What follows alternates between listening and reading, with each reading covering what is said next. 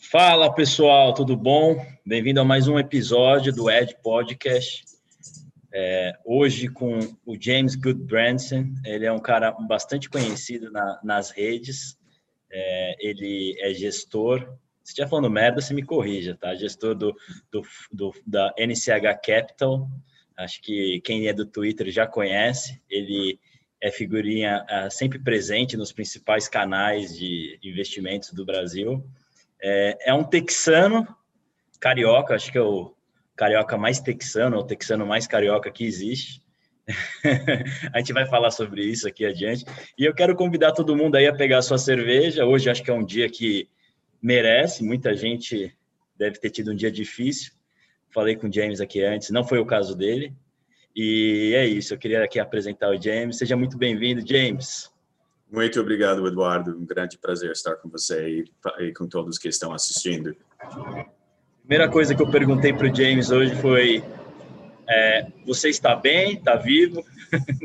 que eu acho que hoje é uma pergunta que alguns fundos é, não vão conseguir responder satisfatoriamente, né?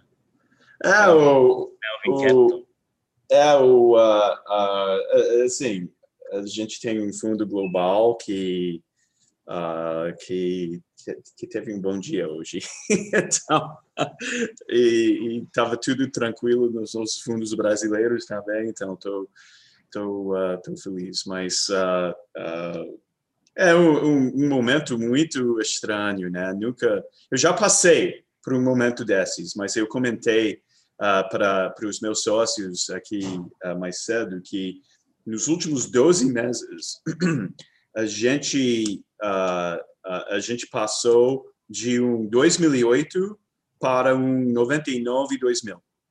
E nem, nem, em todos os aspectos do mercado, uh, claro, mas, uh, mas pensando sobre o que está especialmente acontecendo nos Estados Unidos, o nível de euforia uh, só me lembra de 2000, 2000 99, 2000, enquanto eu estava trabalhando mesmo exatamente na Wall Street uh, para ser preciso.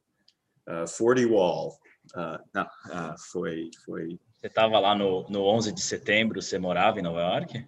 Não, eu já tinha, uh, eu já, uh, eu já tinha uh, feito uma, o que a gente chama de, é basicamente, não é, é basicamente é uma troca de escritórios que que o Morgan Stanley sempre exigia que quando você foi promovido dentro da casa, ou seja, o, o, o, o caminho típico de alguém, e estou falando um pouquinho sobre minha história, mas o, cam o caminho típico de um analista de mergers and acquisitions ou de corporate finance, uh, investment banking em geral, digamos, uh, é que você passa, assim, tipicamente você passa lá dois anos houve, na, na, minha época, todo mundo que não, quase nem existia hedge fund, então todo mundo ia para private equity ou venture capital por, sei lá, um ano, dois anos, e depois disso ia para business school mesmo. Uh, mas se você quisesse ficar, e se o Morgan Stanley gostasse de você, poderia ficar por um terceiro ano como, como analista, que foi meu caso. E se eles realmente gostarem de você, uh, eles aceitam, uh, são, assim, menos que, na minha época, menos que 10 analistas em investment banking uh, mundialmente que conseguiram um, ah, uma promoção, ou seja, ser promovido a associate sem business school, que foi meu caso. Uh, então, passei. Mas, para fazer isso, uh, você tem que aceitar uh, mudar de, de grupos por um ano. Então, no, no meu caso, eu estava no grupo da M&A América Latina, focado no Brasil. Foi por isso que estou aqui. e fui para São Francisco, que, que fui para o grupo de M&A em São Francisco, e por isso que no, no dia uh, uh, 11 de setembro eu não estava em Nova York, eu estava em, em São ah, Francisco. Sim. Bom, menos mal, né? Que bom, né? Foi um é. dia, deve ter sido um dia muito difícil, né?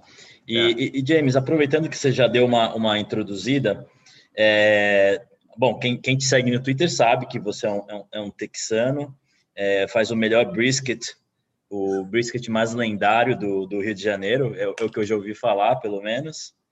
E se puder contar sua trajetória, então você tá, falou que você é, se formou, você não se formou, então, que nos Estados Unidos é diferente, né? Se puder contar para o pessoal, até porque nos Estados Unidos, os dois primeiros anos, você faz o. Como é que é mesmo o sistema lá? E depois que você define o que você vai fazer de fato né, na faculdade, né? Você faz o, o, o genérico, depois você faz a especialização, né?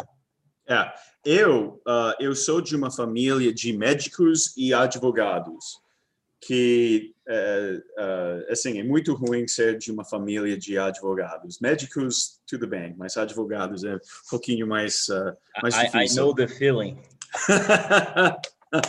oh, então eu, mas mas desde desde uh, criança uh, eu empreendi. Eu comecei a empreender aos nove anos, dez anos, comprando uh, materiais de uh, escolares, tipo lápis, uh, ca, cadernos, etc. E comprava na Sam's Club e eu vendia a um preço três vezes superior aos, aos meus amigos. eu entendi bem a lei de, de demanda e suprimento Uh, uh, Nos Estados Unidos, os Sam's Clubs normalmente são bem longe, né? Distantes, né? É. Não é um lugar de fácil acesso. É. Mas cresci em Dallas, então, então como, como a sede de Walmart, e Walmart que é dona de Sam's Club, uh, ficava em Bentonville, Arkansas, e fica em Bentonville, Arkansas, que são apenas três, quatro horas de Dallas. Dallas foi um mercado de, de teste para, para o conceito de Sam's Club. Uh, mas uh, eu, aos, uh, só para ser um pouquinho mais breve, aos 12 anos, eu, eu conheci um amigo do meu pai que, que teve um filho que conseguiu um, um, trabalho lá no Solomon Brothers, que nem existe mais. Quem, quem já leu Liar's Poker já sabe o que, que é Solomon Brothers. Uh, mas uh, e ele estava lá em Dallas, ele estava visitando o pai dele, estava descrevendo tudo e para mim me pareceu assim a coisa mais animada que eu poderia uh, fazer na minha carreira, na minha vida. Então naquele naquele momento eu fixei na, na minha cabeça que eu trabalharia na Wall Street. Só que eu sou de, de assim sou de uma família não muito rica. Nossa família era puramente classe média, então não tinha as condições de assistir Harvard, etc., que, que tipicamente Ivy League é o caminho mais mais seguro para uh, para conseguir um trabalho. Só que eu tive uma vantagem, que foi que uh, uh, eu morei em Portugal e aprendi português. E tive muita sorte, porque eu estudei economia, sim, na faculdade, mas, mas uh, e, e, formei em 90, quando que formei? 97. Uh, me formei em 97 em economia, mas eu falava português. E, e na época, foi a época das privatizações, e tinha muita demanda lá na Wall Street para quem falava português, porque ninguém falava português uh, lá, lá atrás em, eh, na Wall Street em 97. Uh, então, eu consegui entrevistas uh, várias de, em vários bancos e consegui uh, ser contratado pelo JP Morgan. E seis meses depois, oito meses depois, o Morgan Stanley decidiu abrir um grupo dedicado de M&A na América Latina. Então, fui recrutado para sair do JP Morgan e para sair do JP Morgan para no, Morgan Stanley é um no-brainer no-brainer mesmo. JP Morgan é um uhum. banco excelente, mas não tem comparação entre JP Morgan e Morgan Stanley. Então, uh, então fui para Morgan Stanley e fiquei lá cinco anos e depois uh, eu, eu passei para o buy side. Tá certo. Aí, desde então você está na, na, na, na, NCH ou, ou foi antes teve algum, alguma ah, outra empresa? Tem dois passos intermediários entre entre Morgan Stanley e, e, e NCH. Uh, eu uh, uh, eu consegui uh, conhecer o fundador de uma casa menos conhecida, qual, talvez não conhecida em geral aqui no Brasil, mas lá nos Estados Unidos é uma das casas mais famosas de small cap uh, dos Estados Unidos, que é, é, é chamada Wasatch Advisors. E o fundador Sam Stewart, ele é conhecido como o Godfather of Small Caps. Ele realmente ele começou investindo em small caps lá atrás em 1968, 70 por aí, muito tempo atrás, quando ninguém pensava em small cap. Uh, e ele por acaso foi um aluno do meu avô, do meu avô lá na Northwestern. Então reconheceu o nome e e eu tenho muito, muito a cara seu, do meu seu avô. avô morava em Chicago, então? Ou perto é, morava em Chicago. Meu, meu pai cresceu em Chicago, meu, meu, em, em, em Wilmette, uh, na North Shore uh, de Chicago. Uh, assistiu New Trier High School. e, e então, poxa, provavelmente por causa do meu avô, ele, ele, o Sam me contratou no momento. Na hora eu fui contra contratado. Então, entrei na, na Wasatch Advisors, lá em Salt Lake City, uh, e trabalhei lá. E ao longo do tempo, uh, eles me contrataram por causa, mais uma vez, porque eu, eu, eu falo português, e eles queriam expandir muito na área global, investimentos globais, especialmente small cap globais, small caps globais. Então, fui lá, trabalhei lá, e, e comecei, eu, eu ganhei o título de portfolio manager mais ou menos um ano e pouco depois e cuidei do fundo global deles, que na época foi um fundo muito, muito pequeno, porque o foco era tudo doméstico. Até foi um fundo que ninguém queria tocar, uh, uh, porque foi um, um, essa casa é uma casa de 20 bi de dólares e aquele fundo tinha apenas, eu acho que quando herdei o fundo tinha apenas 45 milhões por aí de dólares, então um fundo super, super pequeno dentro da casa. Mas eu fiquei feliz da vida, porque virei portfolio manager e eu tive um mandato global. E a primeira coisa que eu fiz, eu fui para o Brasil. Eu viajei para o Brasil e uh, comprei VEG 4 uh, pouco depois. A VEG 4 lá atrás, em, acho que foi em 2005. Está carregando uh, desde então? Não, tem, tem os momentos em que vendi, recomprei, vendi, recomprei, mas sim, eu devia simplesmente ter. É, mas é fácil falar, né, agora, né? É, mas, é. Puta, mas lá atrás, então você já tinha olhado a VEG, então já tinha. Exato, lá. exato, exato. Mas enquanto todas essas viagens que eu fiz de ida e volta entre o Brasil e os Estados Unidos na época, eu fiquei apaixonado com o fato de que, e obcecado até, com o fato de que o Brasil, que na época tinha, tinha eu não sei se tinha 100 mil uh, ah, CPFs na bolsa, talvez 100 mil, 200 mil, não sei. Mas uh, eu fiquei apaixonado com o, a possibilidade de participar no crescimento do número de CPFs uh, e da cultura de investimento no Brasil. Passamos de 3 milhões agora, né? É, é, que ainda é muito pouco em relação. Ainda é pouco, é 1,5% é, da população. É, né, o, o, o, para mim, o jogo nem começou ainda. Uh, sim, sim. Uh, e então, uh, eu, eu fiz uma passagem para. Eu, em 2009, no, eu finalmente executei na mi, no meu sonho de de participar direto na, na no crescimento uh, da, da, da, cultura de investimento.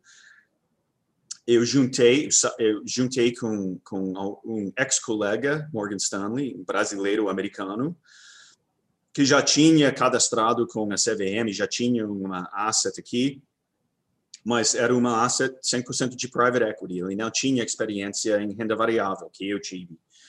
Uh, então, a gente, a gente juntou forças, nós lançamos um fundo, primeiramente offshore, uh, lançamos um fundo offshore, e foi nessa época em que eu comecei o marketing que eu conheci uma, um family office uh, grande, Morgan Stanley, que é, continua até hoje o nosso prime broker nos nossos fundos offshore.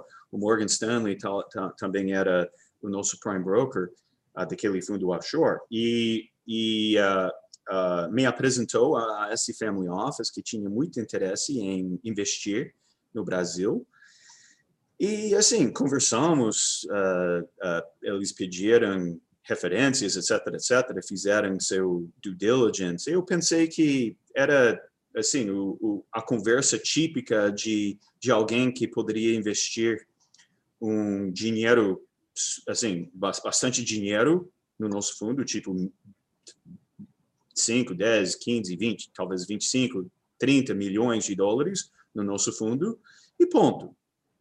Seis meses depois, eu recebi uma ligação e, e, e foi desse o cara que cuida ainda hoje em dia do Family Office, me convidando para reunir com o dono, o, o dinheiro mesmo. Me perguntou se eu estava no, em Nova York, e por acaso eu estava naquele momento, então fui, no momento, fui, na hora, fui encontrar com eles e assim, a conversa começou com, bom, James, a gente pensou que, que, que com certeza a gente teria condições para namorar, mas depois de entender a, a, a oportunidade, a gente está querendo casar. Uh, então, eles me convidaram a virar sócio da NCH Capital, é responsável pela, pelo início da, do, do negócio aqui no Brasil uh, e, da, e para formar a gestora. Então, quer dizer que tudo que eu estava fazendo, eu teria que largar e começar. Mas, é, no, no com, caso, uma foi, estrutura, né? Com uma é, estrutura é, foi, por trás.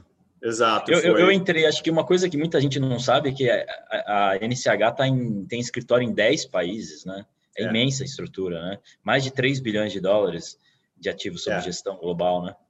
É, e, e, e, mais importante, para mim, pensando sobre, sobre uh, quem são eles e quem é a NCH Capital, é que uh, uh, realmente o, o, presidente da NCH Capital, que hoje em dia é meu sócio, o George, George Rohr, o George, ele é uma lenda na comunidade de investidores em mercados emergentes e ele é uma pessoa quando, quando ele quando ele diz que ele fará algo, ele faz. E, e a persistência que ele tem é, é quase, assim, é imbatível. E uh, uh, o negócio tem expandido, então ele, a NCH Capital é muito majoritariamente uh, private equity agrobusiness, tá? A gente tem perto de um milhão de hectares de de, de fazendas, de terrenos produtivos uh, no mundo. Uh, tipo, tipo, duas vezes SLC agrícola, só para dar um, um pouquinho da perspectiva de, de escala do, do, do agrobusiness que a gente tem. Uh, Concorrentes do Bill Gates agora, então. Poxa, eu, eu, eu, sabe, eu, eu não duvido que o George, é, as, assim, em, em que, que os netos e bisnetos do George serão entre alguns dos, dos mais ricos do mundo uh, por causa é mesmo? da Puta é, é, por causa porque ninguém ninguém é, é, sempre vai ter demanda para comida né se, se Mas, a gente é, é, terra é uma coisa finita né uma coisa escassa Exato. né tem a quantidade de terra que existe é aquela né no, no, a não ser que a gente comece a, a fazer igual fazem na Holanda né de aumentar em cima Exato. do mar mas vai normalmente dá merda né então é. é isso que tem aí e eu entendo o movimento do Bill Gates, inclusive, né? Acho que é um Exato. movimento estratégico. Né? É, então tem, tem, tem, a gente fala que defense wins championships, não tem, mais, não tem nada mais defensivo que, que agricultura, que terreno, que fazenda, que, que... Mina assim, d'água, né? Tem coisa melhor que é. uma mina d'água no seu, no seu, é. na sua fazenda, né? Exato, exato. É. É, então, é, eu aceitei, depois de algum tempo pensando, considerando, eu aceitei. A gente formou o NCH Capital Brasil em foi em setembro de 2010. Eu mudei para cá logo em janeiro de 2011, então são mais que 10 anos que moro aqui, que vivo aqui. E uma pergunta, uh, por que Rio de Janeiro, James? Foi você que escolheu ou foi escolha deles? Ah, foi, foi, minha, foi minha escolha. É, é, uma, foi uma escolha bastante simples para mim, porque, é, é assim, eu achei, eu pensei que, poxa, com certeza a gente vai para a Faria Lima, a gente vai montar o escritório lá em São Paulo. Só que eu tenho uma esposa americana. Eu sou talvez o único gringo que está no Brasil há tanto, há, há, assim, há, mais que 10 anos como eu, que não está casado com brasileira, né? É verdade, ah, é uma raridade, é uma raridade. É, e eu, e, fico imaginando como você convenceu a Mandy a vir para o Brasil também, né? Ah, é, essa, fácil papo. Ah, esse, esse foi um engano, eu, eu enganei ela totalmente. uh, mas, uh, mas o, o então, Não, mas depois, em 2010. É, difícil, depois, difícil. exato. Depois, depois de depois de procurar por mais ou menos um mês, seis semanas, escritório, apartamento, casa, etc. Eu percebi logo que trazendo uma gringa que nem falava português na, na época, com um filho, uma filha de apenas um ano, que dado São Paulo é uma cidade ótima, adoro São Paulo, mas quando você está saindo de Manhattan uh, com uh, é tudo a pé, tudo muito fácil, tudo conveniente. Sim, sim. São Paulo talvez não seja a cidade mais fácil. Especialmente... Agora, a zona sul do Rio tem, tem essa vida, eu entendo o que você está falando. Exato, zona sul é Manhattan na praia. Então é, a gente exato. mudou para o Leblon. E você tinha que oferecer algum prêmio, né, para mim. Senão, pô, se ela ia mudar, você... Ah, a gente vai para São Paulo. Ela fala, nem a pau. Poxa, você falou com ela antes que porque é essa é, é, é ela que ela que me cobra disso todos os dias. Ah, o que que ela que me cobre isso todos os dias. Porque o que, que eu ganho por ter ficado dez, mais que 10 anos aqui no Brasil? Então, você coordenou é, é, isso com ela antes? Não, não coordenei nada, não. É, não, ela merece, ela merece. Não, ótimo bronzeado, né? A pele fica sempre bronzeada, né? Bom, se bem que no Texas também, né? Então, não sei, é, você estava em Manhattan, então aí tudo bem, né? Mas, enfim, é, tem as suas benesses, né? O Rio de Janeiro pode ser muito legal também. Ah, sim. É, e, e, James, passando aí para o mercado, eu, eu, vejo que você tem escrito bastante, postado bastante sobre a, a Selic, né, os juros de referência da, da economia e a atuação do, do Banco Central. Vamos falar de Brasil primeiro, para tá. depois a gente expandir. É, você, você faz parte daquele time. Hoje tem, tem um time grande, vai. O mercado hoje você vê grandes gestores que são muito críticos à, à gestão do Banco Central que acha que o Banco Central está errando na, na manutenção dos juros por um, um patamar baixo, vai é, por um período tão longo, é, forçando a barra, já operando em cenário de juro negativo e talvez aumente mais, sei lá, ninguém sabe, mas enfim, você está nesse time, né? Pelo que eu vi dos seus posts, você, você é um crítico a, a essa é, posição é, do Banco Central, né? É, eu, eu, eu estou nesse time, time. Eu, assim, não conheço o Roberto Campos Neto. Eu, não, eu, eu, eu, conheço gente que conhece ele muito bem e todos falam muito bem dele, muito bem dele. Então... Eu morava no mesmo prédio que ele. Eu ia para academia. Ah, é? Eu lembro que ele corria pra caralho na esteira. É tudo que eu conheço dele. Nunca conversei é. um A com ele sobre economia. não, mas eh, eu entendo que ele seja uma pessoa extremamente inteligente, extremamente competente. Não duvido que seja. O, o, assim, o problema que eu tenho com juros a 2% é que uh, uh, isso não reflete a realidade em, entre os nossos pares. Uh, ou seja, por exemplo, vamos comparar México, o México, Turquia. exato, Índia, a Rússia. Uhum. E então a gente está com uma situação. Vamos comparar. Sempre tem uma comparação uh, entre o Brasil e o México. Infelizmente, eu acho que 95% dos americanos acham que o brasileiro fala espanhol. Mas então está sempre você nem acredita uh, quantas pessoas me perguntam como está meu espanhol de, desde que mudei para o Brasil. Eu falo, está pior, pior que sempre. Eu nunca, eu, eu, cresci falando espanhol no Texas, falo nada agora. Bom, uh, mas meu português está razoável. Seu português está ah, bom, seu português está bom. é o sotaque que está ruim, é, mas eu nunca vou. você não ficou nem com o sotaque de Portugal, tá com o sotaque mais carioca, tá ótimo. Poxa, eu posso falar com um sotaque legal português, só que aí todo mundo vai precisar de, de do que eu falar legendado aqui. É, vai precisar ser legendado mesmo. mas mas o, o, então comparando o México com, com o Brasil, o México que tem assim o melhor parceiro do mundo que faz fronteira com ele, Estados Unidos, então tem uma, um, basicamente um apoio uh, do PIB mexicano permanente, que é, poxa, Estados Unidos precisa do que a gente tem, que é uma base de de, de... mão de obra barata. Exato, é. exato. Então é, é um é quase um, uma boia eterna do PIB mexicano. Uh, Sim, sem dúvida. E, e, e uh, o, o AMLO, que é populista, socialista, o AMLO surpreendeu todo mundo em declarar logo na crise que ele não faria uh, medidas extraordinárias quanto apoio uh, emergencial, renda fa familiar, etc. Então, a situação fiscal do México está ótima, está boa em comparação com, com a nossa situação.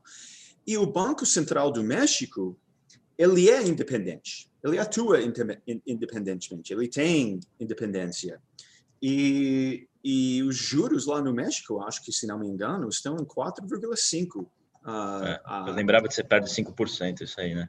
É, e, e então, porque o México entende que, poxa, ainda somos o México, ainda temos a capacidade de gerar bastante inflação, ainda tem essas pressões mais populistas que existem e ainda tem muita incerteza e eles não querem não querem que o, a moeda uh, a, moeda deles, o, o peso mexicano, seja muito desvalorizada. Questão de petróleo também, questão de Pemex, tem algumas questões que não são tão diferentes que, que as nossas aqui. Uh, uh, e então, o, o que, que nós fizemos aqui no Brasil? Destruímos a nossa situação fiscal. Uh, ainda não conseguimos, como, como eu acho que foi o Friedman, o Milton Friedman, que falou não tem nada mais permanente que um programa temporário do governo, né? É. Então, ainda não conseguimos uh, zerar essa, essa questão de auxílio emergencial. Uh, e, e então, e também baixamos juros para 2%. Então, o que, que aconteceu? A moeda foi destruída. O peso mexicano não foi destruído, não. Uh, e, e, ao invés de ser. Estourou na moeda, né? logicamente, né? Não tinha, Exato. tinha que escorrer para algum lugar, né?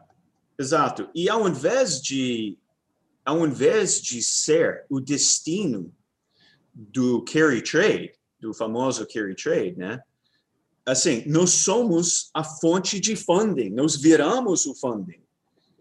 Ou seja, carry trade, só para explicar quem não, quem não sabe o que, assim, é. é. Ótimo. É, por, por exemplo, uh, imagina uh, Brasil, assim, com Selic... Brasil e Japão, né? É, é melhor exato. exemplo, Japão e Brasil, que fizeram durante Perfeito. décadas, né? Exato. O Brasil com uma taxa Selic na média de tipo 10% ao longo dos últimos 20 anos, Japão com zero. Uh, e aí, o que, que o japonês conseguia fazer? Vendia iene para comprar uh, o real e aí tip, tipicamente aplicava em títulos públicos, NTNB, etc. para criar, porque assim, você vende um ativo que, que, que tem custo zero, iene, para comprar um ativo que, que rende e na época estava rendendo, rendendo. Chegou a valer 24% ao ano, né? É, é. E, e, e rendia um, um, assim, um retorno real, seja, uh, uh, Selic menos inflação dava um retorno real. Mais isso de 10%, que é, né? Exato. Chegou a dar isso, mais de 10%. Né? Isso, isso que é carry trade. Agora, uh, com taxa Selic a zero, e várias economias de uh, desculpa, o juro real está negativa no Brasil, né? Porque a gente Exato. tem uma taxa de referência 2% e o juro, a inflação está correndo 4%, né? Exato, 4,3% por aí. Então dá 2% aí, aí para trás. Exato. E você então agora consegue vender o real e comprar, nesse caso, por exemplo, peso mexicano, que está em é, 4,5 e, e, e, com juro positivo, uh, real positivo, nesse caso. Uh, então, e com uma situação fiscal bem melhor que a nossa situação fiscal. Então, o, o, que o problema que eu tenho com o Banco Central nesse momento e com o Copom especificamente é que decidiu optar pela desvalorização pela pela old economy, ou seja, pelo mercado de exportação uh, brasileiro, ao invés do, do, da economia real, que é o fato que é que nós, nós viramos uma economia de consumo.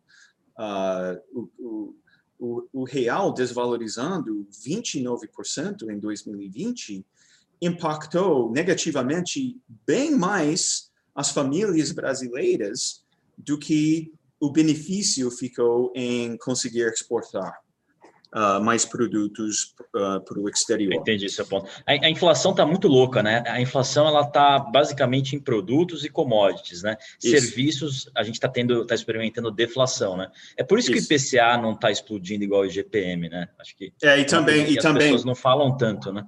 Isso e também o IPCA não tem influência, não tem influência uh, do dólar, enquanto... Ah, então, o dólar afeta muito mais o GPM, por conta disso, GPM. commodities e, e, os produtos também, né? Tem muito produto que, que tem a sua produção fora do Brasil, parte dela, e, e tem componentes Exato. dolarizados. No, no e, e outro ponto, outro ponto, não tem, assim, tem aquela, aquela lei de diminishing returns, né? Uh, uh, que é que qual a diferença, qual a diferença na transmissão para a economia entre 4,5% e 5% para 2%.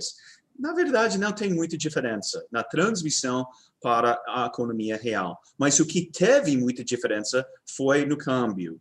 E o câmbio, dado que a gente ainda importa bastante e, produto... E, e, James, e o argumento das contas públicas, que um juros bem mais baixo, você economiza dezenas de bilhões de reais por ano. É, né, eu, eu nunca... Federal.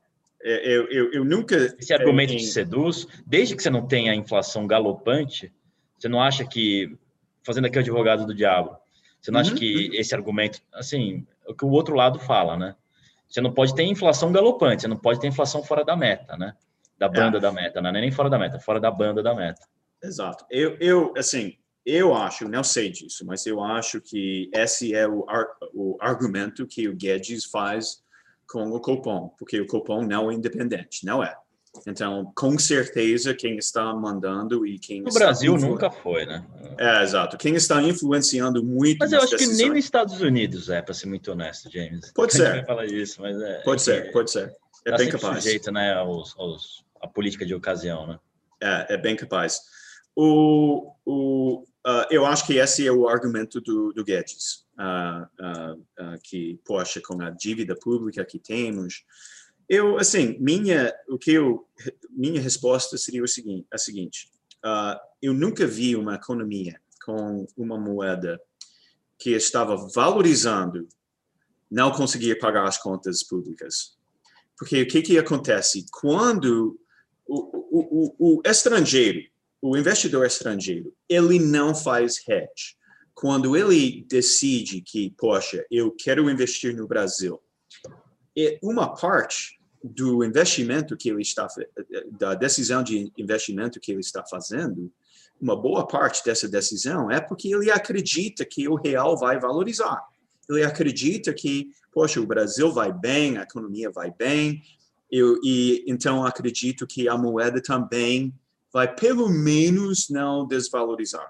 E aí vem um fluxo de, de, de foreign direct investment, e, e aí, bom, quando o estrangeiro tem, tem dúvidas sobre o, o, assim, a moeda, e pior ainda, quando ele vê que o Banco Central basicamente está apoiando uma desvalorização da moeda, que parece ser o caso Uh, uh, assim, IGPM a 25%, moeda desvalorizou 29%. Não, tem, não é coincidência.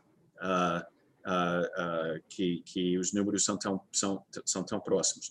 Mas o, quando o estrangeiro vê isso, ele fica com o pé atrás. Ele fica pensando, poxa, será que se eu invisto no Brasil, que meu investimento em real ou em dólar vai, assim, vai... Uh, uh, vai pode vai... sofrer mais, pode ser que, é. que o dólar vá para seis, né, eventualmente. Exato. Mas quando, quando tem um... Então, quando tem um, um, uma moeda, imaginamos, uh, o, o real valorizando de novo, vai transmitir confiança? Sim, vai aumentar o, o custo efetivo da dívida soberana, uh, mas isso vai transmitir um, uma confiança para o estrangeiro. E então, cada vez mais. Uh, uh, Você acha que Brasil... isso vai se traduzir em aumento, por exemplo, do, do investimento estrangeiro direto aqui? Exato, exemplo, e também, e também a capacidade do Brasil a refinanciar a dívida a termos mais interessantes e prazos maiores, melhora também. Então, o, já vi já vi dezenas de casos de países que quebraram com uma moeda desvalorizando, mas eu nunca Sim, vi um caso. O caso de... da Turquia, assim, que a Argentina, porra, a Argentina não dá mais para usar como referência para nada, né? Mas a Turquia, acho que é um caso interessante, né? O que aconteceu lá, né? É. O... Eles tiveram que dar um cavalo de pau em algum momento, né? Exato. A situação estava fugindo ao controle e também não é um banco central muito independente. Né? Acho que é um banco central é. bem independente. E, e andava sabe, de mão dada com o Erdogan. Né? Eu não sou, eu não sou, não sou banqueiro uh, central não, mas eu, eu imagino que a regra que existe na, na, na no meu trabalho também existe uh, para o Copom, que é o para o, o, Roberto Campos Neto, que é eu não eu não assim eu devo fazer hedge quando eu não preciso, tá? O melhor momento de fazer hedge é quando eu não estou precisando fazer hedge. Quando você já entrou naquele momento de é, fazer é hedge. você não vai precisa... comprar put quando a put está cara. Hoje o VIX é. explodiu 40%. Você não compra put hoje, né? pelo amor é, de Deus. Exato. É. Então, não, você precisa ser mais, assim, talvez aumentar juros quando o mercado não está te forçando a aumentar juros, que foi o caso da Turquia, né? Que, sim, sim. Uh, que a Turquia teve que aumentar juros em resposta à falta de confiança que o mercado teve nela. É, se o mercado sentir cheiro de, de sentir cheiro de sangue no mar, eles vão, vão, vão atacar, né? Isso, isso é isso é Acabou. dado. Isso acabou. Acabou. Aí tem outro argumento também das reservas né, internacionais, que em tese dariam uma certa tranquilidade. Mas é, uhum. é um tema que vai, vai continuar, né? E esse ano eles devem subir um pouco, talvez não na velocidade que, que você e tantas pessoas esperem, mas é, é o que eles sinalizaram, né? Pelo jeito uhum. vai, vai, levantar um pouco os juros. Talvez seja mais rápido do que a gente imagine também, né? Vai saber, né? Vai é. depender, acho, de como o IPCA estiver rodando e, e também acho que as condições. É, é, isso é uma coisa interessante que eu queria falar, e já tem muito a ver com, com o próximo item que eu tinha separado, que são as manias. Eu vi que você postou também sobre as manias. É, então, a gente está falando aí, por exemplo, não sei se, se o pessoal está acompanhando o que está acontecendo nos Estados Unidos. Nos Estados Unidos, é, nos últimos dias, quer dizer, nos últimos dias, já está acontecendo há meses, mas nos últimos dias, está acontecendo a mesa em ações maiores, mas em últimos dias, nos últimos dias ficou um negócio extremamente obsceno. É, não sei se o pessoal aqui do Brasil conhece o Reddit. Reddit é uma espécie de rede social de fóruns. Você cria um, um tópico e tem fóruns de debate e milhares de pessoas participam. É muito forte nos Estados Unidos, né, James, o Reddit. Uhum. Uhum. É, no Brasil, eu acho que não, não tem muita gente que usa. E recentemente, é, diversos usuários é, de, desse fórum, desse, desse Reddit, criaram fóruns para puxar alguns ativos, alguns ativos de baixa liquidez, o que no Brasil a gente chama de, de micro, sei lá, ativos pequenos. Apesar de não serem empresas necessariamente tão pequenas, mas são empresas que estavam largadas, porque são empresas que estão cagadas. Por exemplo, a, aquela empresa que todo brasileiro já comprou o FIFA quando foi para Miami, que é a, a, GameStop. E hoje também teve a, a, AMC, que é uma rede de cinemas muito grande lá nos Estados Unidos. Quem morou lá também já conhece essa, essa rede. E tantas outras. Eu ouvi falar do My Express também, que também. Enfim, virou um negócio completamente fora de controle. Essas manias, James, uh, na minha concepção, eu queria saber a sua, eu acho que é uma derivada do excesso de liquidez que os bancos centrais, não só o americano, mas do resto do mundo, estão injetando no, nos mercados. E que eu acho que, no final das contas, também beneficia o Brasil e permite essa situação que a gente estava falando anteriormente. Como você enxerga essas manias? É, cheira mal, isso daí é algo que, porra, fica atento. O VIX hoje, que é o índice, chama índice do medo, que mede a volatilidade implícita das opções, explodiu sendo que a bolsa americana não caiu tanto assim, explodiu muito mais do que a bolsa caiu, subiu mais de 50%, acho quase. Enfim, uhum. qual que é a sua seu sentimento do hoje? Foi um dia para bastante red flags, né? Bastante sinais vermelhos ali no mercado. É, é, é, sabe, para nós, o, a coisa que mais uh, preocupa uh, foi porque falando um pouquinho pegando um pouquinho do gancho uh, do Fed e da liquidez, uh, não é o Fed que compra ações, somos nós que compramos ações. Mas sim, o Fed ele cria possibilidade, ele cria ambientes. Ele deixa que, os juros extremamente baixos, né? É, é, isso que ele faz, né? Artificialmente é, ele, baixo. Exato, ele cria, é, é, ele cria o ambiente de eu sentir uh, mais disposto a, tom, a tomar risco ou não, uh, em, em, em muitos sentidos. E quando ele está injetando liquidez para caramba, como, como ele está fazendo hoje em dia, aí a possibilidade de pessoas a sentirem uh, conforto e tranquilidade e complacência, na, na verdade, aumenta aumenta bastante.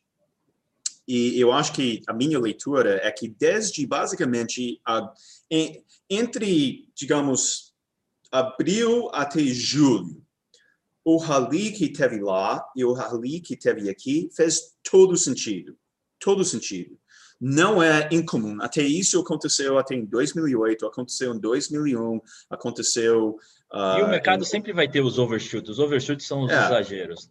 isso fez... E para baixo é sempre maior ainda, né? Exato. Aquela Depois queda de... de março e abril foi exagerada, né? Exato. Depois de uma queda de 30%, 40%, é totalmente natural que vai ter um rally assim, de 25% a 30%. Faz sentido, todo sentido. O que ficou estranho uh, foi o que aconteceu nos Estados Unidos entre agosto até agora, especi especificamente no mercado de tecnologia. Uh, e agora o que a gente está vendo é que uh, o, quase exatamente o que eu vi lá atrás em 99, quando eu estava uh, na Wall Street, quando eu estava acompanhando o mercado e entendendo que, poxa, isso não vai acabar de uma forma boa, isso vai acabar em tristeza e lágrimas, uh, que foi naquela época foi basicamente a mesma coisa Pets, que pets.com exato. Pets. mas mas mas mas o que o que assim impulsionou isso foi message boards foi fóruns exatamente o que ah, está acontecendo. É mesmo, sim sim foi foi foi uh, foi uh, fórum do da Yahoo Finance foi fórum da AOL uh, ah, foi eu não sabia dessa dessa parte dessa é. E aí teve, teve gente fazendo muito pump and dump, ou seja, uh, uh, falando muito bem sobre, especialmente em, em, em, ações de tecnologia pequenas, tipo pets.com, tipo globe.com. Uh, assim, você poderia lançar putaquepariu.com e daria to totalmente certo naquela época. Qualquer nome você, que você tivesse Uh, se, se, se, se você também colocasse .com no final, daria certo. Uh, Não, o melhor então... exemplo foi o Elon Musk, que postou esses dias sobre o Signal, o aplicativo de mensagem instantânea, e uma empresa chamada Signal, que não tinha nada a ver, explodiu. exato. É, a gente exato. vive esse momento, né? Ele fez mais uma vez. Ontem à noite ele falou alguma coisa sobre é. GameStop, tipo GameStop. Ele, falou, ele, postou, ele postou o fórum do Reddit é, exato. É, game, game Stonks, alguma coisa exato, assim. Exato, Game Stonks, é.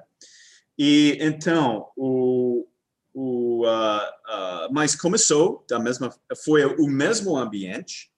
A mesma dinâmica, você está sentindo o mesmo, mesmo assim. cheiro no ar. E, e aí, o mesmo gatilho, ou seja, fóruns, uh, uh, e eu acho que o resultado vai ser o mesmo também. O ser humano tô... não muda, né? A gente acha é. que a gente muda, as coisas se repetem. A gente cria métricas, né? Hoje em dia o pessoal fala que valuation não importa mais, né?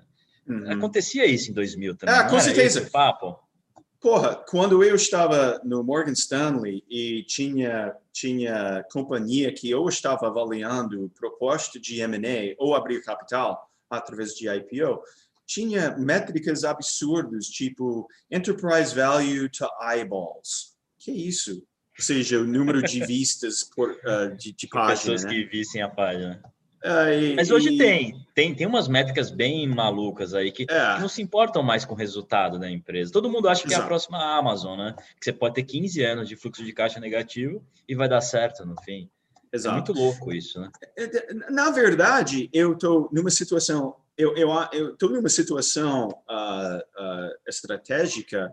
Eu acho interessante que é que tem muitas ações no Brasil que, por causa da liquidez dos Estados Unidos, subiram muito, uh, assim, um, sendo large cap, blue chip, subiram muito por causa do fluxo, especialmente fluxo ETF que, que teve lá, que também ajudou aqui.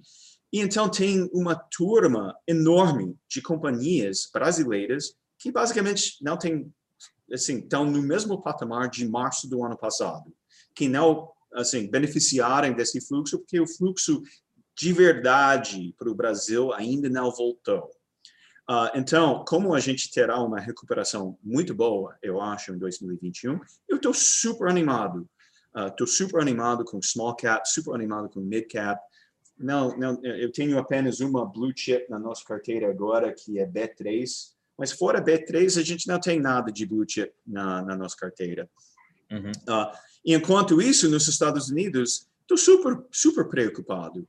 Mas, uh, especialmente na, no, no, no, mercado de tecnologia.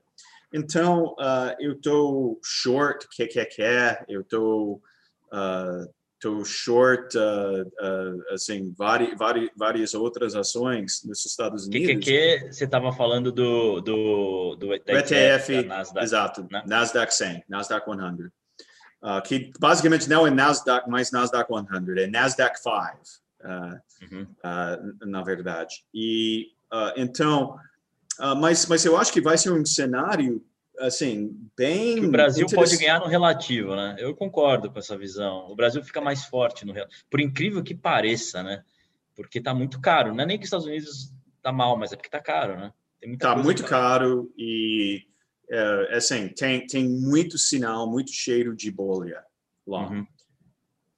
Tem bastante mesmo, né? É. Tem bastante. Isso.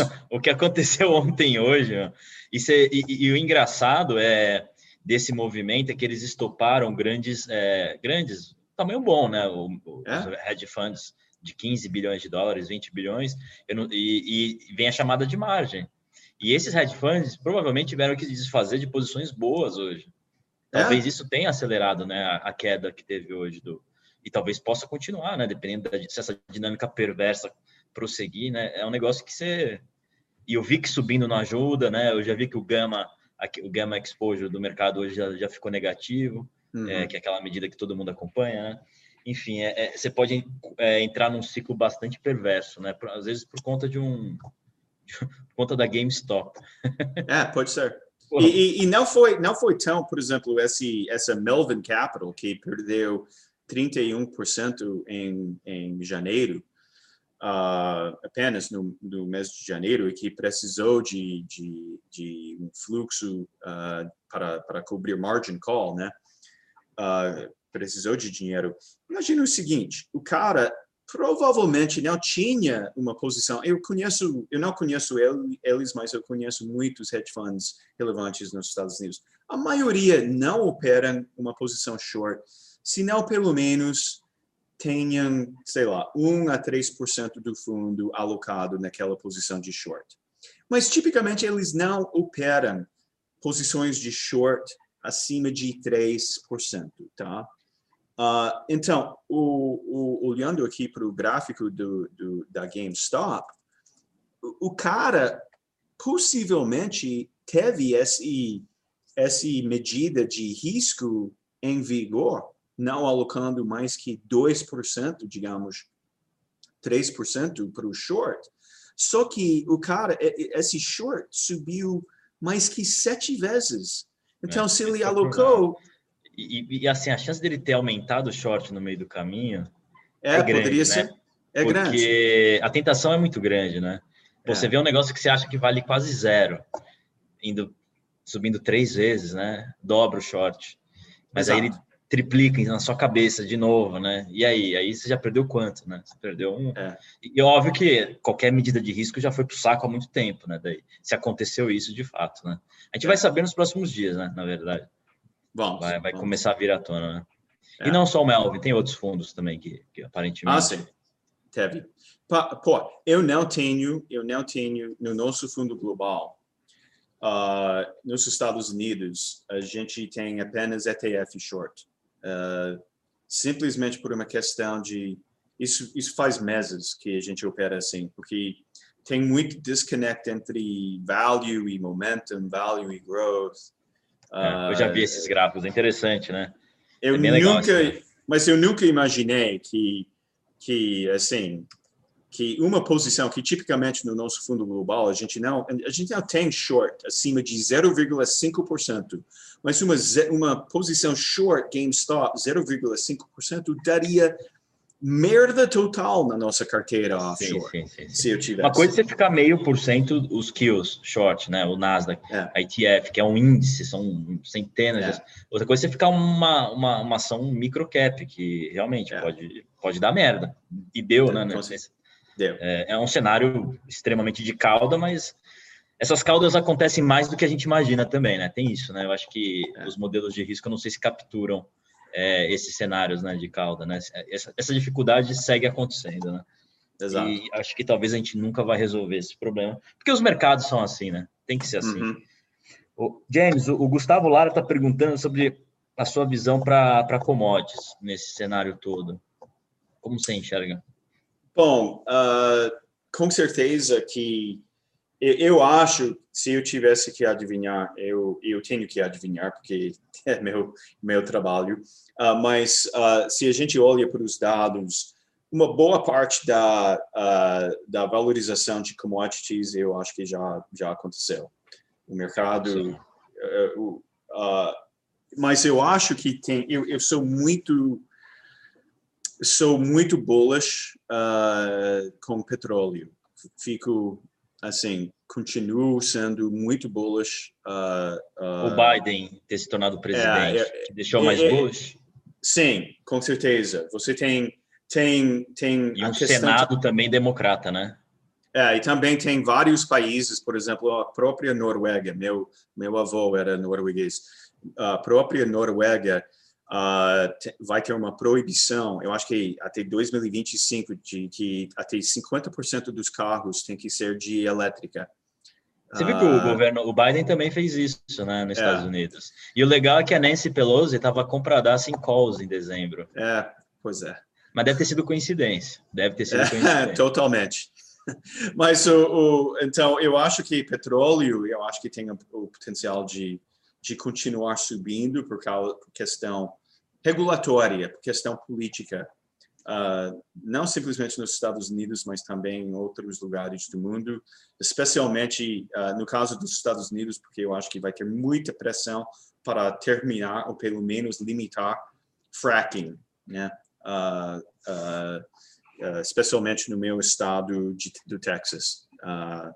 o Texas descobriu um campo maior que qualquer maior que pré-sal uh, dois anos atrás, mas é 100% de fracking. Então, se, se, uh, uh, se vai ter mais proibição, se tem mais regulações, que com certeza vai ter, eu acho que a tendência de petróleo é para subir. Você encara as commodities, o Heraldo veio aqui no, no primeiro episódio e ele fala uma coisa que eu acredito, como uma, uma inversa do dólar, Ou seja, a grande variável é o dólar. O dólar, nesse momento, caiu nos últimos meses, né? Saiu lá de dólar index, principalmente em relação ao euro, né? Saiu lá dos 100 pontos, foi lá para 90. E as commodities, obviamente, subiram. Uhum. É, Bitcoin também subiu, né? Você encara isso como você encara as commodities dessa forma? Ou seja, você, se você acredita que o dólar vai perder força, as commodities subir, ou vice-versa? É, em, faz esse tipo de análise ou não? Em vários commodities, sim, mas eu acho que eu acho que na questão com a questão de eu acho que isso vale sim na questão de minério de ferro, por exemplo, uh, e também na questão de vários produtos uh, de agricultura, vários commodities de agricultura, isso também vale. Uh, mas na questão de petróleo eu não concordo. Eu acho que a questão de, de petróleo agora virou bem mais uh, baseada em, na situação regulatória e política. Tá, perfeito. É, James, outra pergunta que veio hoje lá no Twitter à tarde do Alex, se eu falar o nome certo, eu não sei, Valleiros. É, como você enxerga o avanço da China a curto e médio prazo? É, você acha que, cara, nos Estados Unidos, é, a turma do Trump eles têm um, um, ódio muito grande da China e está aumentando, né? Eu vejo o programa do Steve Bannon, às vezes, lá, o, o War Room Pandemics, uhum. é, tem uma música no começo que, que eles xingam o CCP, que é o Communist, Chinese Communist Party, e assim, me parece que a grande plataforma do Trump e, e de toda a ala ligada a ele vai ser anti-China, né? Vai ser baseado nisso. Acho que a principal mensagem vai ser essa. Eu, Como eu, você enxerga isso? eu, eu acho que a China é uma ameaça de longuíssimo prazo para o mundo livre. Uh, e é uma, eu acho que é uma ameaça muito forte para o Brasil. Eu, tenho, eu preocupo muito que os Estados Unidos ignorou ao longo dos últimos, basicamente só foi o Reagan que que preocupou com o Brasil. E desde Reagan não tem nenhum outro presidente dos Estados Unidos que preocupou na situação brasileira e, e até a situação uh, uh, da América Latina. Um, e, mas quem está focando no Brasil é a China. A China está comprando direitos uh, de água, direitos de fazendas, terrenos, etc., a uma velocidade muito forte ela, ela, não respeita a uh, propriedade intelectual, não respeita direitos humanos, é uma ameaça, a maior ameaça que a gente tem no mundo inteiro uh, é a China. E especificamente o Chinese Communist Party. Uh, uh, eu, eu, agora, eu teria... Em português é o PCC. É PCC, é. Eu, eu, eu, assim, eu assim, eu concordo com, uh, com o raciocínio. Uh, eu, não, eu, eu não concordei com como eles fizeram a guerra contra a China. Eu teria feito, uh, eu teria feito através de, de, de eu teria processado comercialmente a China, uh, os Estados Unidos têm um track record de 100% de vitória contra a China. Uh, e se a China... Na, na, na OMC, você diz? Exato, exato. É. Na Organização se, Mundial de Comércio. E, exato. E se isso não... E se no final das contas, depois dos processos e depois de ganhar, se a China continuasse a, a, desrespeitar os acordos, etc., e as decisões dos tribunais, poxa, aí entra a questão de, de bom, vamos tributar a China, vamos tarifar a China, vamos com medidas mais, mais fortes. Uh, eu teria feito isso, eu não teria feito o que o, que o Trump fez, uh, mas que, que, que o Trump e o Bannon e o resto da turma estão corretos? Estão. São, assim, a, gente estaria, nós deveríamos morrer de medo. Um, Pô, o que uh, acontece em Xinjiang é complicado, né? É exato. A gente, mas, mas a gente o, mundo, deveria... o, mundo, o mundo fecha os olhos porque precisa da China, né? É, é um negócio... É, é complicado pra caceta, né? Essa relação. Exato. exato. Eu não sei quem vai resolver isso, não. É, é. Não vai ser o Biden, isso eu tenho certeza. Não, não, vai. Não, é, esquece. Ele acabou uh, de elogiar a China, acabei de ver, faz uma hora e meia, ele elogiou, falou alguma. acenou positivamente para o governo não, chinês. É, poxa, é. é uh, nem, nem posso Você está preocupado? Você está preocupado com o futuro do seu país da América, James? Ah, eu tô, uh, eu estou Esquece mercado, falando, falando do espírito da nação. É, eu tô, tô muito preocupado com o que eu acho que eu acho que a gente está numa guerra, na, na segunda guerra civil da nossa história. Eu acho que os Estados Unidos está de fato numa guerra civil. Não tem condição de, de lutar essa guerra com arma. Isso, assim. Concordo. Não, não. É uma infowars. Exato. É, é, é, uma, uma guerra cultural, na verdade. Cultural, de informação. Exato. É, e, e, e, acho que pega em tudo. A internet vai ter a cyber war, né? Também. Acho que. Exato, exato. Então, eu estou muito preocupado com. Um, Uh, eu acho que, por exemplo, uh, eu vou falar uma coisa bastante controversial, mas uh, eu acho que qual foi a, a, melhor geração dos Estados Unidos? Foi a geração dos do, que, que lutou na Primeira Guerra Mundial e depois na Segunda Guerra eh, Mundial. Foi a, a geração do meu avô, tá? qual foi a pior geração? os filhos deles, ou Concordo. seja, Baby a geração boomers. da década de 70, os, é, os boomers. Boomers. Exatamente. Então, o, a, a, geração... 60, do, 70, né? Exato, exato. Então, eu, eu sou Gen X, eu sou geração X, que fica entre os baby boomers e os millennials. E eu tenho, eu tenho uma... Dado que na minha família, uh, eu sou o mais velho de cinco, e eu, eu tenho eu sou 16, 17 anos mais velho que meu irmão mais novo. É quase, é quase como se fosse um, um primo meu, né? Uh, nunca, eu acho que a gente viveu na mesma casa apenas por um, um ano, uh, porque eu fui para, para a faculdade, etc. E nos Estados Unidos é super comum fazer faculdade fora, universidade fora. Exato, Não sei se foi o seu exato. caso, mas lá é, é super é. comum, né? É, é o que eu fiz, é que a maioria das pessoas fazem lá. Uh, então, esse meu irmão, ele é millennial, ele é millennial total, ele mora no porão uh, do, do, da casa do meu pai. Uh, meu pai apoia ele 100%. Ninguém pode falar mal do, desse irmão na frente do meu pai, porque meu pai, baby boomer, ele não acredita em consequências. Então, uh, o, o millennial, o filho millennial, consegue fazer qualquer coisa que ele quiser. Uh, você e... já leu o livro, né? O Fourth Turning, né? Sim, assim, sim, tá sim, falando, sim. É, é, tem muito a ver com o que você está falando. Então, tem, tem, tem um efeito sanduíche agora na cultura americana. Tem os baby boomers, que são, são que, que, que é a pior geração da nossa história, tem os Gen X, que somos nós que estamos tentando lutar contra essa. E a gente vai ter que pagar a conta que eles nos deixam, né? E depois tem os Millennials, que estão de acordo com, com os, os, os baby boomers, estão assim. Desculpa, não eu sou eu sou um millennial ancião assim, porque eu sou ah, tá bem início dos millennials. Eu sou tipo um vovô millennial. Eu, tá eu sou millennial, mas é bem no comecinho, salvo engano. Estou falando genericamente, né? Não, não, mas é verdade não, o que você está falando, é. eu concordo. É uma, é uma geração muito diferente. Eu, eu, vi uma pessoa que postou hoje um negócio interessante. Os millennials, eles aprendem muito rápido, né? Mas eles são ultra sensíveis. Ah, sim. Você não pode falar nada. Poxa, snowflakes totais. Desculpa. Safe spaces. Nos Estados é. Unidos, acho que o brasileiro não tem ideia do que rola nas faculdades dos Estados Unidos. Eu morei dois anos lá, eu vi nas universidades americanas.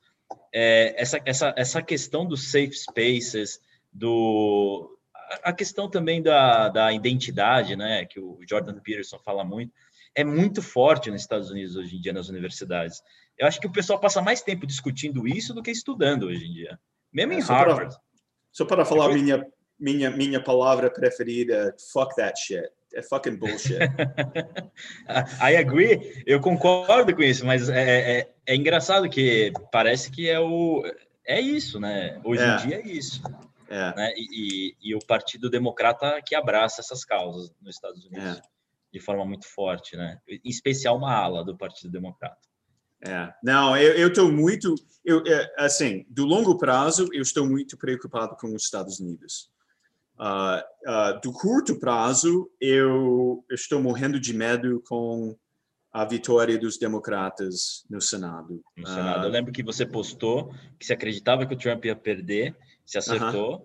e você achava que o Senado não ia ser dos democratas, mas aí no final. Você acha que teve a ver é um negócio que os rhinos, né, que o pessoal chama, porque bem ou mal, o, o, o povão americano republicano apoia o Trump.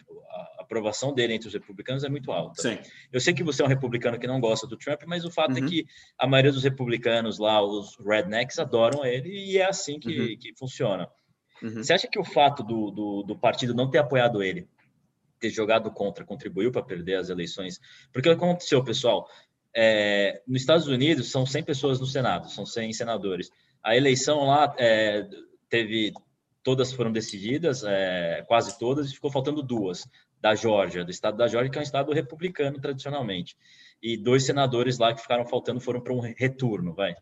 E esse retorno tinha um democrata e um republicano de cada lado. E era esperado que pelo menos um dos republicanos ganhasse, ao menos, pelo menos um. E os dois perderam uhum. num estado que é um estado republicano, né? Você não acha que isso afetou, James, lá naquela época? A falta de apoio, mesmo os dois senadores, eles demoraram para apoiar o Trump, né? Eu acho que faltou essa leitura. Eu, eu acho que, minha opinião, é que eu sempre falo minha opinião. Uh, eu acho que foi. Se, por exemplo, o, eu, eu sei porque o Trump fez essa. Uh, uh, assim, teve que ficar com essa linha de comunicação de que ele não perdeu, que foi roubada, a eleição foi roubada, porque ele está, ele está provavelmente em breve, nas, nas próximas semanas, ele vai lançar uma companhia de mídia, ou ele vai comprar OANN, alguma coisa assim, e aí ele tem que ficar com esse discurso, porque é um discurso que uh, que é muito coerente com a base dele. Eu, eu entendo, ok, tudo bem. Uma coisa é negócio, outra coisa é o partido. Mas ele focou tanto nesse discurso e muito pouco em apoiar que o, o, os candidatos republicanos que eu acho que assim mas eu não sei mesmo se ele focasse no, na, na na eleição da Georgia, eu não sei se teria mudado muito. O fato é, o fato é que temos que lembrar uma coisa simples, que é são 30 milhões de americanos na média desde março do ano passado que estão recebendo auxílio emergencial. Sim, desempregados. Muito, exato, Exatamente. tem muito desempregados, tem muita gente sofrendo. E quem leva a culpa é sempre o presidente, bem Não ou mal. Não importa o que aconteceu, concordo. Exato. Então, uh, uh, para mim, eu nem, nem estudei as pesquisas antes de concluir que, poxa, eu acho que o Trump perde. E quando eu estudei as pesquisas, eu tive muita confiança de que ele, teria, ele perderia. Uh, a questão de, do, da perda na Georgia Poxa, eu acho que, que teve, assim, não que foi dada, que, que, que uh, mas quando eu vi que ficou basicamente 49 a 47 uh, ah, o, o Purdue contra Ossoff, uh, etc., eu fiquei pensando, poxa, a gente vai perder, a gente tem muita chance de perder simplesmente pela questão do do, do, é muito fácil para os democratas se organizar uh, com uma mensagem unificada que é olha uh, a crise que o Trump trouxe, olha a crise econômica que vocês precisam de mudança. Uh, os democratas apoiando aquele aquela besteira de auxílio de 2 mil dólares, agora parece que vai para 3 mil dólares Uh, eu acho que agora o céu é o limite. Assim, não, não existe mais limite para auxílio, porque não existe incentivo. Mesmo dentro do Partido Republicano, você tem alas hoje que vão de, defender um auxílio de 3 mil. Se eu sou senador republicano pelo estado, pegar um estado que tenha da Virgínia, por exemplo, eu vou uhum. defender, porque senão eu não me reelejo mais. É. Né? Um estado que eu estou pegando um estado meio termo, pessoal, assim que não é, mas é mais que pende mais para o lado democrata. É, é complicado, né?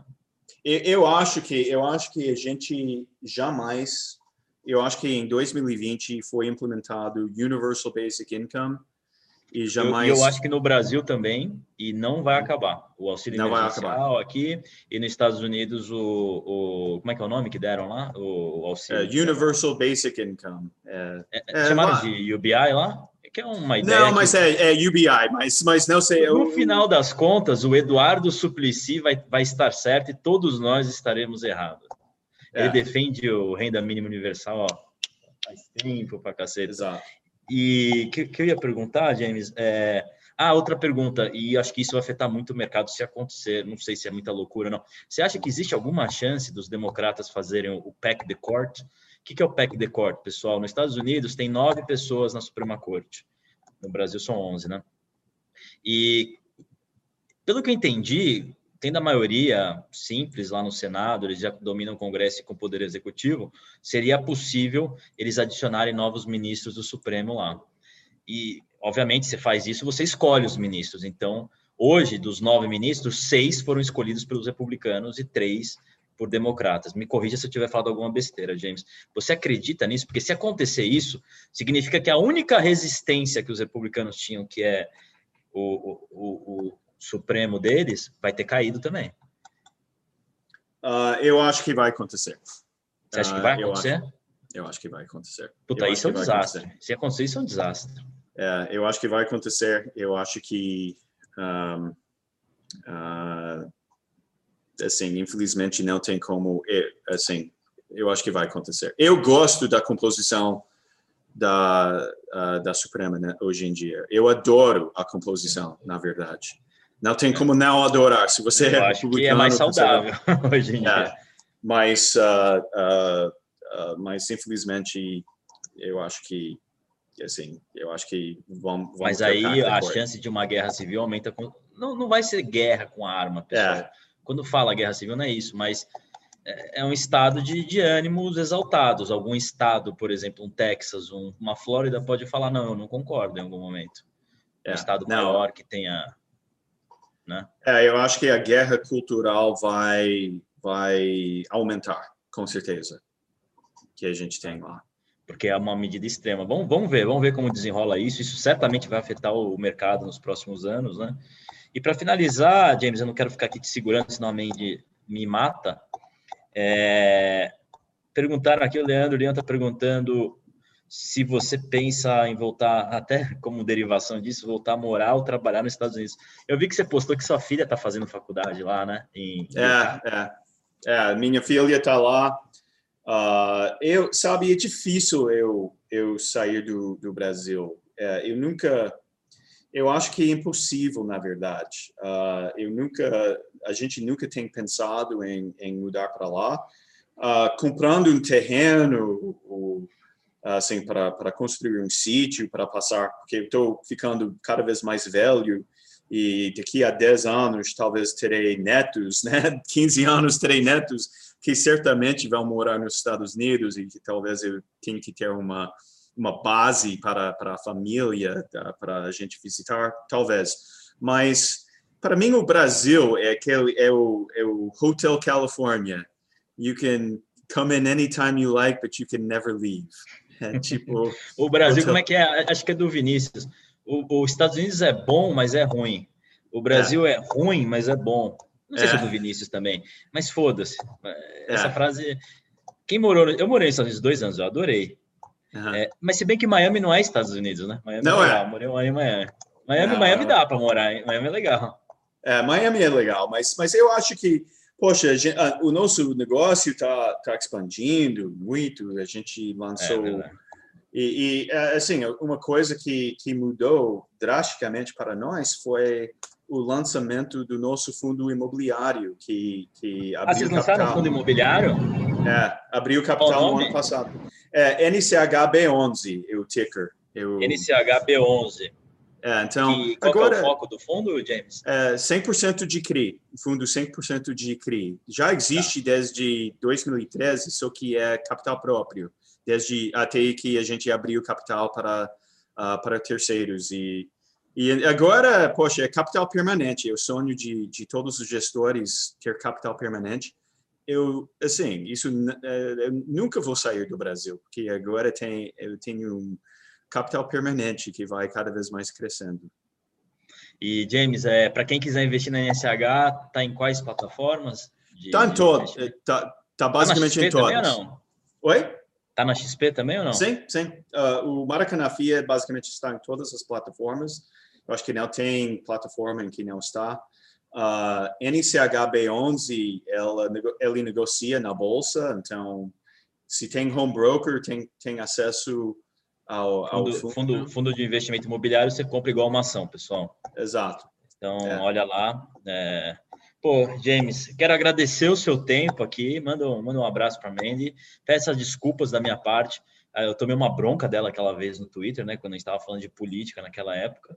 Ela me dá bronca todo dia. Então, faz você parte. falou, na hora que ela me deu bronca, você falou: toma cuidado, que você não ganha essa discussão. Eu saí não ganha. Não ganha. Com ela, é... não ganha, nunca.